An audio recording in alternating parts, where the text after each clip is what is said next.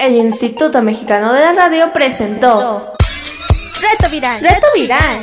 Reto Viral. Reto Viral. Reto Viral.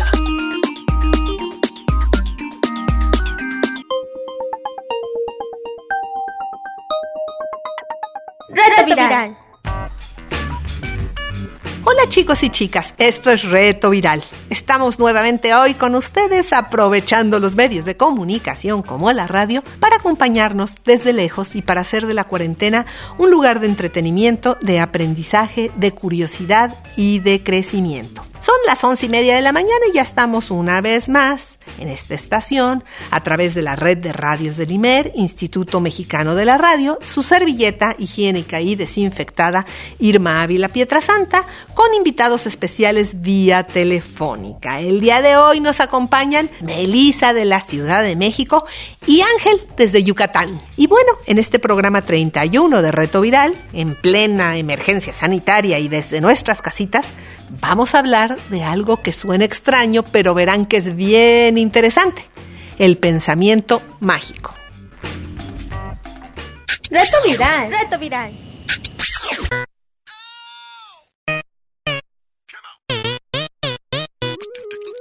Pues antier hablábamos de las leyendas urbanas, esas historias que si las piensas un poco te das cuenta que no son posibles, desde el chupacabras hasta las historias de ovnis. Ayer hablamos de historia de miedo y por qué nos gusta tanto, cómo los sentimientos que nos desatan son placenteros en el fondo si sabemos que lo que vivimos lo vivimos con seguridad. Bueno, y también hablamos de Frankenstein y Drácula y cómo fueron creados en la misma noche en una reunión de amigos.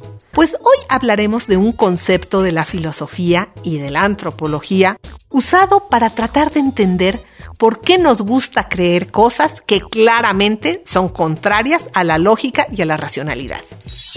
¿Por qué creemos en la magia? ¿Por qué creemos en seres sobrenaturales que nadie ha visto? ¿Por qué nos encanta difundir fake news? Todo parece que esta forma de pensar se origina en nuestra infancia. Entre los 2 y los 7 años, los niños dependen de los demás para sobrevivir. Aún no pueden organizar su mente para planear y operar su vida. A esta fase de la vida los científicos le llaman preoperacional, pues aún no logran operar sus acciones para organizar su vida. En la historia, y aún hoy en muchas comunidades, los niños empiezan a trabajar a los 7 años, pues a esa edad ya se les puede dar instrucciones de trabajo y ya pueden, como llaman los psicólogos, operar autónomamente y trabajar y más o menos ordenar su vida. Antes de los 7 años, los niños están tan centrados en lo que piensan de sí mismos que en su imaginación ellos pueden llegar a pensar que cuentan con el poder de cambiar el mundo solo con su mente tanto de forma voluntaria como involuntaria. Les cuesta comprender lo que no ven y suelen dar explicaciones extrañas a lo que pasa, como llegar a pensar que sus padres les ha pasado algo por algo que pensaron ellos. Después de los siete años, este pensamiento se sustituye por otro que analiza la realidad y es más racional. Pero curiosamente, el ser humano siempre ha tenido tendencia a creer en la magia. Esa fe en lo inexplicable se le ha bautizado como pensamiento mágico. Nos movemos en un mundo aplicando la lógica de causa y efecto. Algo pasa por alguna razón. Así, entre un suceso que no cuenta con una explicación científica, es fácil que surjan otras muchas explicaciones mágicas. De hecho, dicen los científicos, quizás este es uno de los principales motivos por lo que las religiones han sobrevivido al paso de los siglos, para explicar lo que no sabemos. Dicen los expertos que el pensamiento mágico sirve para reducir la ansiedad, pues aumenta la sensación de control. Por ejemplo, usando amuletos que nos protegen, entre comillas, contra alguna enfermedad o algún mal que otro nos pueda provocar.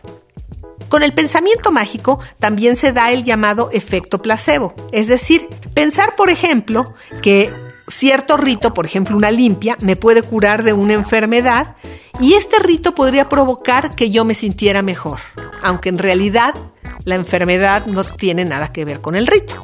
En general, el pensamiento mágico, lejos de causar malestar, produce alivio. El problema aparecería cuando ese alivio a corto plazo se traduce en un problema a largo plazo. Por ejemplo, pensar que puedo tener salud solo pidiéndole al santo salud y no ir al médico. Las supersticiones y la creencia en lo sobrenatural también son pensamiento mágico. El 13 en nuestra cultura y el 4 en la cultura japonesa son números asociados a la mala suerte. Así muchos deportistas no quieren llevar el número 13 en su camiseta. Hay edificios que se saltan, no sé si se han fijado, del piso 12 al 14 porque nadie quiere vivir en el piso 13 y bueno, este pensamiento mágico es una forma de defensa ante aquello que no somos capaces de explicar. Nuestro cerebro asocia una explicación que, cierta o no, sirva como calmante frente a la ansiedad que podría generarnos la incertidumbre. Por eso ahora que todos estamos en la incertidumbre por el coronavirus, que no sabemos cuándo volveremos, que no tenemos claridad, pues cada noche le preguntan al doctor Gatel las mismas cosas, porque queremos saber, no nos gusta vivir en la intranquilidad de la incertidumbre. En la antigüedad, la religión y la magia formaban parte de un único sistema. Por ejemplo, los sacerdotes aztecas tenían a sus astrónomos y así predecían los eventos astrológicos, como por ejemplo un eclipse. Hoy en día la religión también es considerada pensamiento mágico. Las religiones clasifican el universo, lo ordenan, le dan coherencia en varias categorías, lo bueno, lo malo, lo que sucede por esto, lo que sucede por lo otro, y en consecuencia alejan a los creyentes de la incertidumbre, crean un orden y una certeza, y ahí, donde parecía reinar el caos, de pronto se establecen reglas de comportamiento y prácticas rituales que tranquilizan y eso es inmensamente útil para que la gente viva tranquila. No importa si es verdad o no. La magia y la superstición subsisten relacionadas o no con la religión, pero como conjunto de metodologías prácticas o creencias que ciertas o no tranquilizan a las personas y son un negocio. Hay que ver que ya en el mercado de Sonora ahorita, por ejemplo, están vendiendo las veladoras protectoras contra el coronavirus. Se incluyen entre las supersticiones la adivinación, la astrología, la quiromancia, que es esto de leerte la mano, la cartomancia, que es leerte las cartas, la geomancia o el feng shui y el espiritismo. ¿Y tú? ¿Crees en lo que no se puede probar? Reto viral. Reto viral. Y bueno, para platicar del pensamiento mágico, tenemos con nosotros a Melisa. Hola Melisa, ¿cómo estás? Hola, buenos días. Buenos O días. tardes, no sé. Sí. ¿Cuántos años tienes? Trece. Oye, Melisa, ¿y en qué año vas? Estoy en primero de secundaria. Oye, ¿y cuánto tiempo le dedicas el día a las tareas que te están dejando ahorita en la escuela? Todo el día. ¿De verdad te dejan tantas? Sí, muchísima. Oye, ¿con quién estás en la cuarentena? Eh, con toda mi familia, mi mamá, mi papá, mi gemela y mi hermana Ale. Ah, qué padre. Oye, ¿tú crees en la magia y en la brujería? Sí, Ay, ¿en qué crees? Cuéntame. pues es que, por ejemplo, mm, mi abuelita era de Chiapas, entonces allá se creen muchas cosas y siempre nos pasaba así el huevo que para que no nos echaran ojo y así. Y entonces, pues en todas esas cosas, ¿no? Creo que son costumbres que se nos quedan. ¿Verdad? Oye, ¿pero te parecen lógicas? Pues no realmente, pero pues como la gente las cree, hasta cierto punto creo que nos podemos sugestionar por algunas cosas. Así es. Pero son muy divertidas, la verdad. Así es, yo quiero comprarme la, la veladora protectora del coronavirus, muero de la risa. Oye, Sí. ¿y tú por qué crees que la gente cree en eso? ¿Crees que nos gusta un poco autoengañarnos? Pues yo creo que sí, porque, por ejemplo, pues mi abuelita era de un pueblo y normalmente ya no hay pues un médico o alguien que te diga, ah, usted tiene esto. Entonces, pues ellos se tenían muchas veces que curar solitos. Entonces recurrían a estas cosas de, ah, te paso el huevo para que así se te quite la calentura, ¿no? Porque alguien te miró feo y te echó ojo, ¿no? Y entonces, pues pueden ser muchas cosas, ¿no? Que tal vez hizo mucho calor o así. Claro. Oye, pues te agradecemos mucho, Melissa, haber estado con nosotros. A mí también. Que estés muy bien, Melissa. Gracias. Bye. Bye. Y pues ahora vamos a escuchar algo de música. Hoy escucharemos una canción para los que les gustan las historias de pensamiento mágico sobre la forma más fácil de volar, pues con la antigravedad.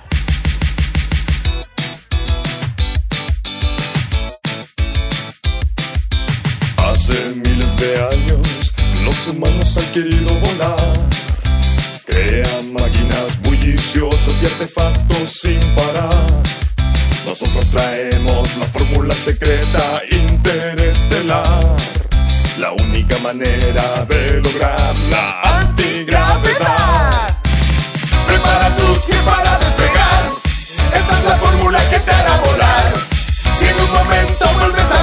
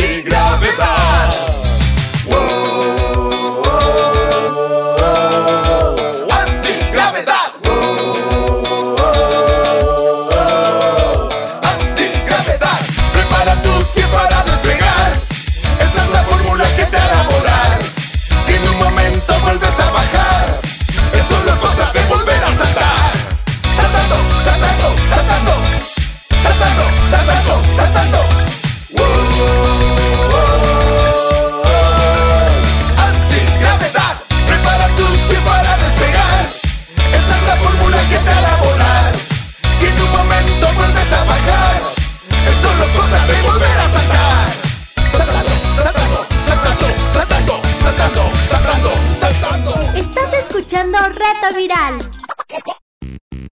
Bueno, y para seguir hablando de pensamiento mágico, tenemos en la línea a Ángel desde Yucatán. ¿Cómo estás, Ángel?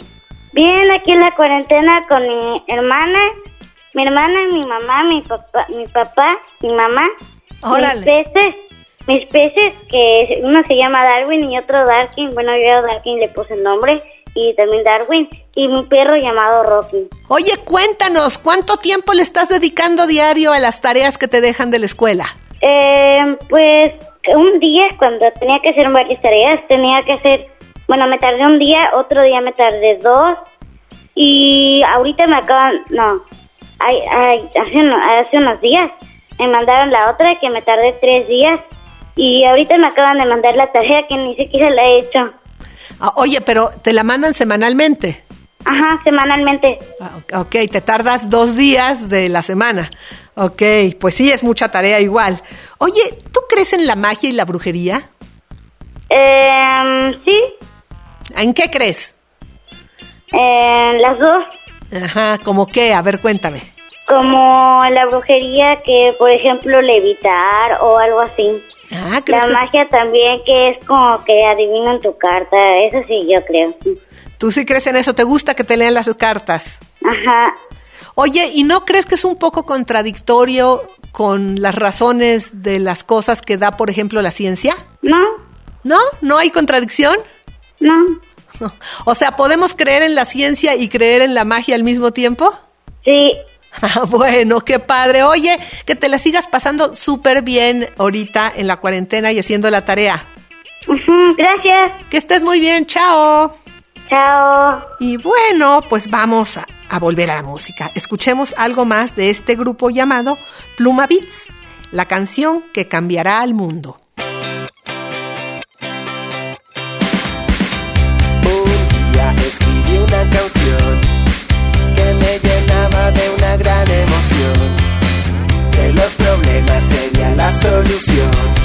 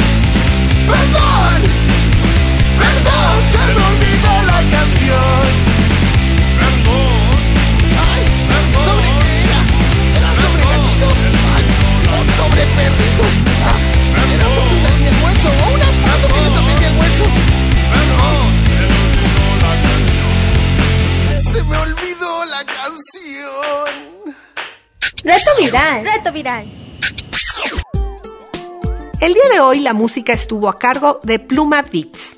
Los Pluma Beats son un cuarteto chileno integrado por Shazam Barrera, el mono verde, Washington Carrasco, el amarillo, el Dr. Cifuentes, un parásito que vive en el cerebro de Carrasco, y el robot. La banda nació de un programa de televisión.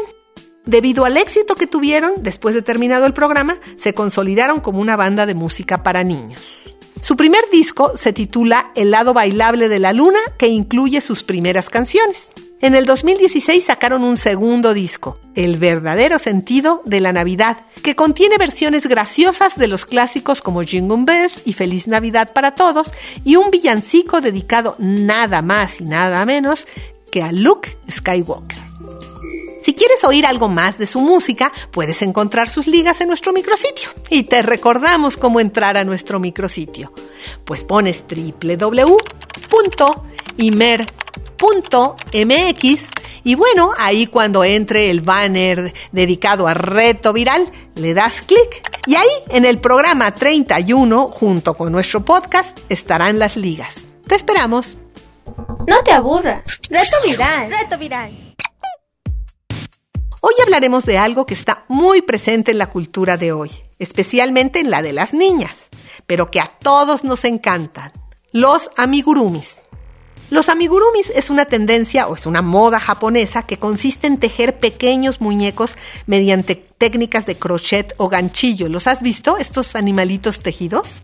Los amigurumis toman forma de animales como osos, de conejos, de gatos, de perros, pero también adquieren otras formas como comidas, plantas e incluso accesorios como los bolsos, la bisutería y bueno, hasta superhéroes y personajes del cine.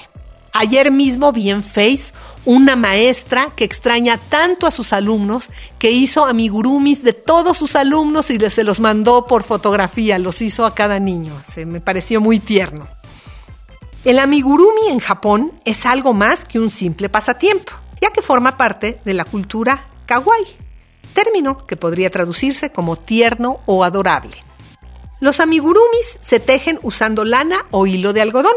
Para tejerlos se usan ganchos de crochet o ganchillos de tejido y deben ser lo suficientemente apretados como para que el relleno no se vea, pero lo bastante holgado para que tengan movimiento, para que pueda quedar suave y manteniendo su forma característica de peluche. Para el relleno de los amigurumis se usan distintas cosas, desde algodón si quieren uno muy ligero, fibra sintética, hasta arena o arroz o incluso bolitas de unicel si quieren uno muy ligero. El relleno depende del resultado que se espera, siendo el amigurumi más ligero o pesado, maleable o rígido, pequeño o grande. Para coser las partes que componen el amigurumi hace falta una aguja de lana, idealmente de punta roma, para no dañar las hebras. Pero también existen técnicas para hacer amigurumis que los hacen de una sola pieza. Es increíble cómo lo hacen, pero ese es el nivel experto.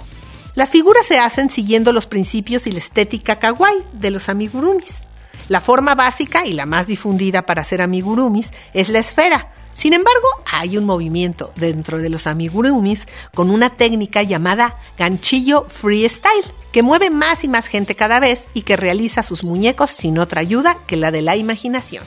Pues hoy queremos animarlos a intentar hacer un amigurumi. Para ello les seleccionamos de entre los tutoriales algunos para principiantes que pueden ayudarlos a hacer sus primeras obras. Busquen en casa hilos de algodón o estambres de sobras de otros trabajos. Si son de muchos colores mejor porque así van a poder combinarlos. O pidan por internet alguna lana con el ganchillo a la medida recomendada. Si nunca han hecho nada en ganchillo, que por cierto es muy relajante, para todos y pueden hacer también bufandas y otros objetos como lapiceros, deberían de intentarlo. Bueno, pues les estamos compartiendo un tutorial muy básico de cómo tejer a gancho, para que lo intenten. Cuiden que el hilo no esté ni muy flojo ni muy apretado. Esa es la base de que quede bien. Ni flojo ni apretado. Y eso sí, siempre parejo. También les compartimos un tutorial que enseña a hacer la bola básica. Para toda creación pueden empezar haciendo una pelotita de estambre y ya después de eso pueden aventurarse ya a hacer muñecos. Ya manejando esto podrán empezar a hacer figuras varias, desde el curso de amigurumis para principiantes, que consta de 24 sesiones y que deben empezar por la 1, ¿eh? O bien la página de Crochet in You, que tiene una cantidad de diseños desde los más simples hasta los más complicados, con explicación paso a paso, que les permitirá ser expertos en el arte japonés de hacer amigurumis y poder hacer ustedes mismos algunos regalos para sus amigos y familiares. Manos a los hilos. ¿Tienes preguntas? Contáctanos. WhatsApp 55 28 60 29 18. Bueno, estamos llegando al final del programa y miren lo que nos llegó. Hola, yo soy Gino y quería decirles que en esta cuarentena yo no me aburro porque tengo tarea de la escuela y juego con mi hermano. Si tú te aburres, busca algo que te guste hacer y que puedas hacer. Hola, soy Ian Reyes Rangel. Tengo seis años. Estoy aquí en mi casa en cuarentena y les voy a recomendar un libro que se llama Los superhéroes de, del mundo. También les voy a recomendar unos jueguitos de mesa. Ese de armar plumones que sí sirven muy bien y la máquina y fábrica de slime. Hola, yo soy Mariel, ella es mi hermana Gabriel y soy de Hermosillo, Sonora, México. ¿Y qué haces tú en cuarentena? Pues yo hago ejercicio, eh, me lavo mucho las manos, hago tarea, llamo por teléfono eh, y pues porque no queremos enfermarnos para hacer más grande eso. Los invitamos a que ustedes también nos envíen sus mensajes con sus solicitudes, con sus comentarios o con lo que quieran. Llámenos al teléfono de Reto Viral. ¿Tienes preguntas? Contáctanos. WhatsApp 55 28 60 29 18. Bueno, esto ha sido todo por hoy. Los esperamos la próxima semana. El equipo de producción, Pilar Martínez, Cecilia González Landín, Daniel Valenzuela, Adolfo Cortés, nuestros amigos de Corona Challenge Kids y una servilleta higiénica y desinfectada, Irma Ávila Pietrasanta. Les agradecemos escucharnos. El Instituto Mexicano de la Radio presentó Reto Viral. Reto Viral. Reto viral. Reto viral. Reto viral.